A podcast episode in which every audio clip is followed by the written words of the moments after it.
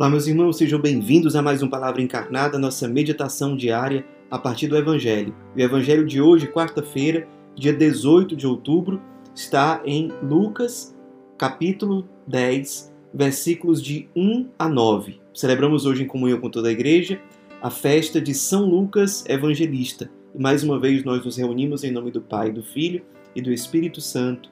Amém. Vinde, Espírito Santo, vinde por meio da poderosa intercessão do Imaculado Coração de Maria, vossa amadíssima esposa. Vinde, Espírito Santo, vinde por meio da poderosa intercessão do Imaculado Coração de Maria, vossa amadíssima esposa. Vinde, Espírito Santo, vinde por meio da poderosa intercessão do Imaculado Coração de Maria, vossa amadíssima esposa. Diz o Evangelho de hoje. Naquele tempo, o Senhor escolheu outros setenta e dois discípulos e os enviou dois a dois, na sua frente, a toda a cidade e lugar aonde ele próprio devia ir. E dizia-lhes: A messe é grande, mas os trabalhadores são poucos. Por isso, pedi ao dono da messe que mande trabalhadores para a colheita. Eis que vos envio como cordeiros para o meio de lobos. Não leveis bolsa, nem sacola, nem sandálias, e não cumprimenteis ninguém pelo caminho. Em qualquer casa em que entrardes, dizei primeiro: A paz esteja nesta casa. Se ali morar um amigo da paz, a vossa paz repousará sobre ele, senão ela voltará para vós. Permanecei naquela mesma casa, comei e bebei do que tiverem, porque o trabalhador merece o seu salário. Não passeis de casa em casa. Quando entrardes numa cidade e fordes bem recebidos, comei do que vos servirem curai os doentes que nela houver, e dizei ao povo: o reino de Deus está próximo de vós. Meus irmãos, hoje, com grande alegria, celebramos a festa de São Lucas e é, fazemos comunhão de forma especial com tantos da nossa comunidade que se chamam Lucas, ou a gente chama de Luquinhas, enfim. Nós é, sabemos que existem santos chamados de onomásticos. São santos que têm o mesmo nome da pessoa, né? Então, o, o meu santo anomástico é São Fernando.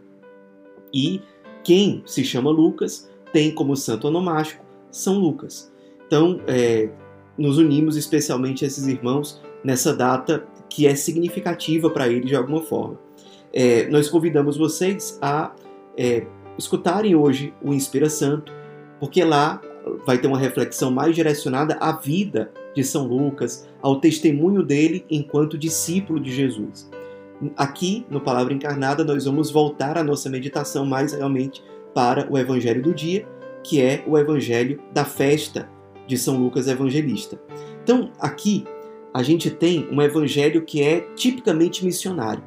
Jesus, ele envia os seus 72 discípulos em missão. E o evangelho começa dizendo: O Senhor escolheu outros 72 discípulos. Por quê?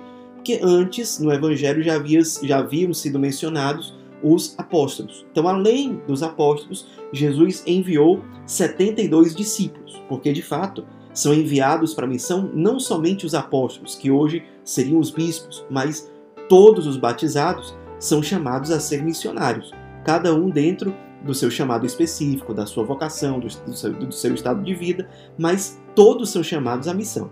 E aí eu queria destacar aqui cinco pontos para a nossa meditação a partir do Evangelho de hoje. Primeiro, Jesus ele envia os seus discípulos dois a dois. Eles não são enviados sozinhos.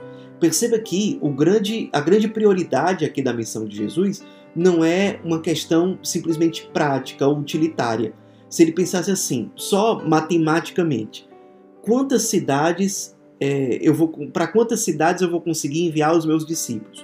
Ele conseguiria enviar o dobro para o dobro de cidades se ele enviasse os seus discípulos sozinhos. Só que o principal critério, a prioridade de Jesus, não é numérica, não é simplesmente o número de cidades que vão receber os discípulos num tempo menor, mas que os seus discípulos não estejam sozinhos. Isso aqui, um primeiro ponto aqui para a nossa meditação. A importância da fraternidade, da comunhão com o irmão no exercício da missão.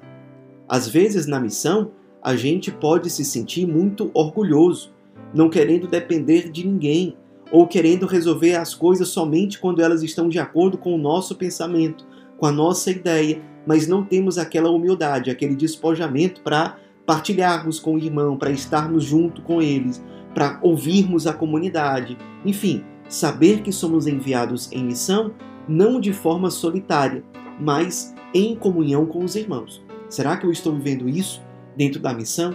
Ou será que não, eu só vou para a missão, eu só estou feliz na missão se acontecer tudo do jeito que eu penso, do jeito que eu quero? Será que eu sou capaz de estar em comunhão com o irmão ou com os irmãos que estão na mesma missão que eu? Será que eu sei conviver com eles? Certamente Jesus queria que as cidades que recebessem os discípulos vissem o modo como eles conviviam um com o outro. Porque essa fraternidade tem uma grande força evangelizadora, tem uma grande força de testemunho. Será que você pensa nisso? Que um, um grande testemunho evangelizador que você precisa dar, é chamado a dar, é o testemunho de comunhão, testemunho de fraternidade, para que as pessoas vejam e digam para a glória de Deus, vejam como eles se amam. Será que as pessoas são capazes de dizer isso em relação a nós, em relação a você.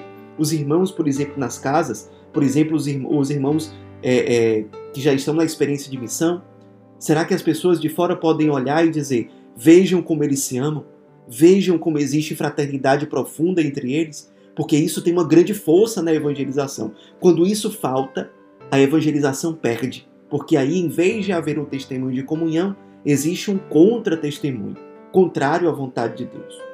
O segundo ponto é a intercessão. Jesus diz: a messe é grande, os operários são poucos. Por isso, pedi ao dono da messe que mande trabalhadores para a colheita, ou seja, aquele que é enviado em missão, o missionário, ele precisa interceder para que Deus envie mais missionários.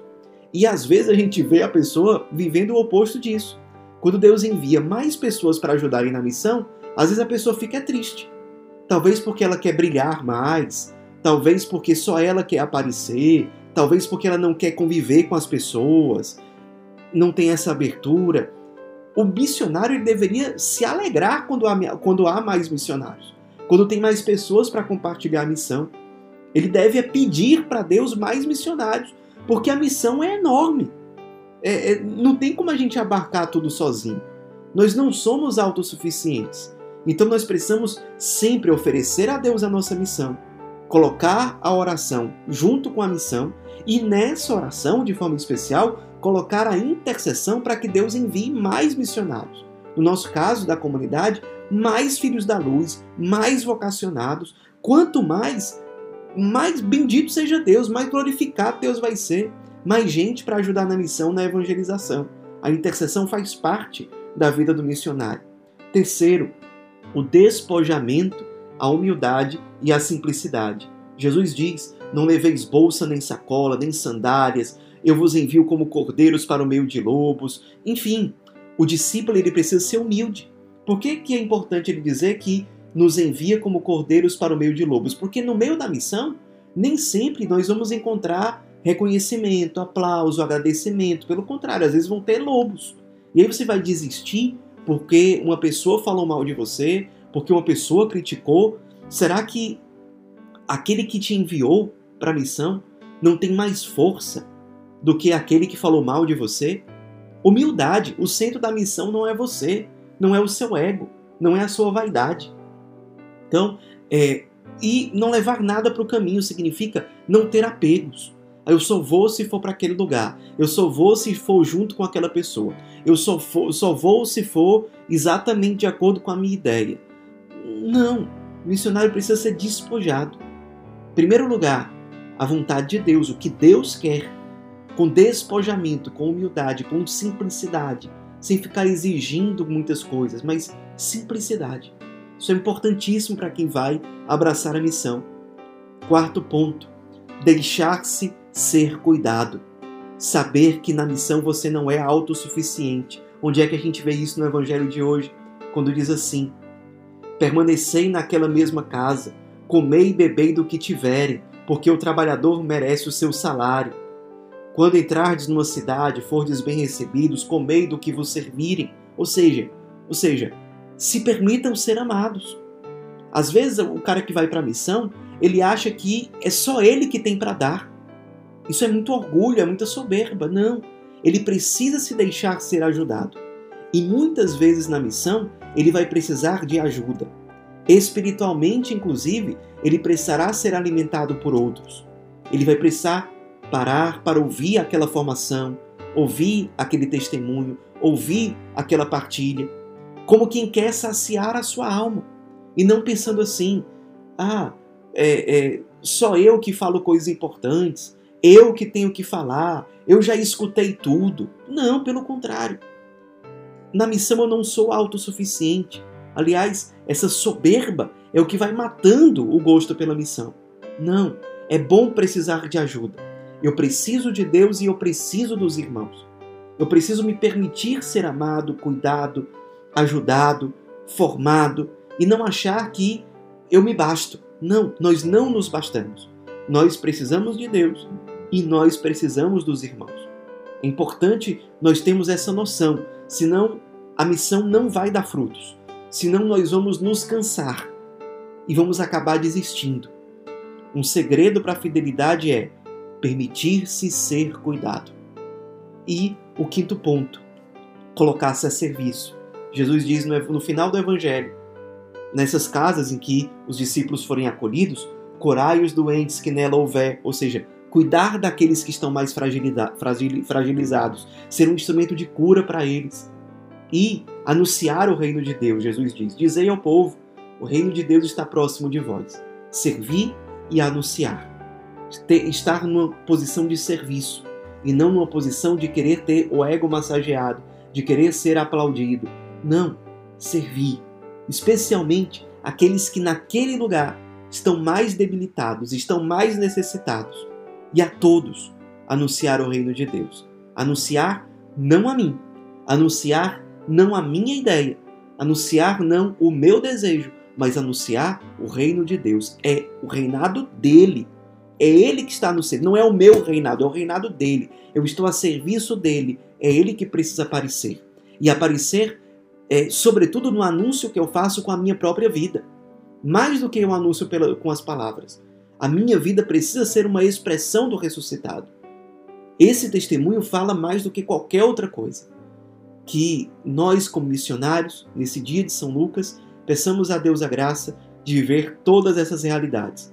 Na missão, uma profunda fraternidade, uma profunda oração e intercessão profundo despojamento, simplicidade e humildade. Quarto, deixar-me ser cuidado, saber que eu não sou autossuficiente. E cinco, a alegria de servir, especialmente os mais debilitados, e anunciar o reino de Deus, porque é Ele que precisa estar no centro. Que a Virgem Maria interceda por nós. Ave Maria, cheia de graça, o Senhor é convosco. Bendita sois vós entre as mulheres, e bendito é o fruto do vosso ventre, Jesus. Santa Maria, Mãe de Deus, rogai por nós, pecadores, agora e na hora de nossa morte. Amém. Em nome do Pai, do Filho e do Espírito Santo. Amém.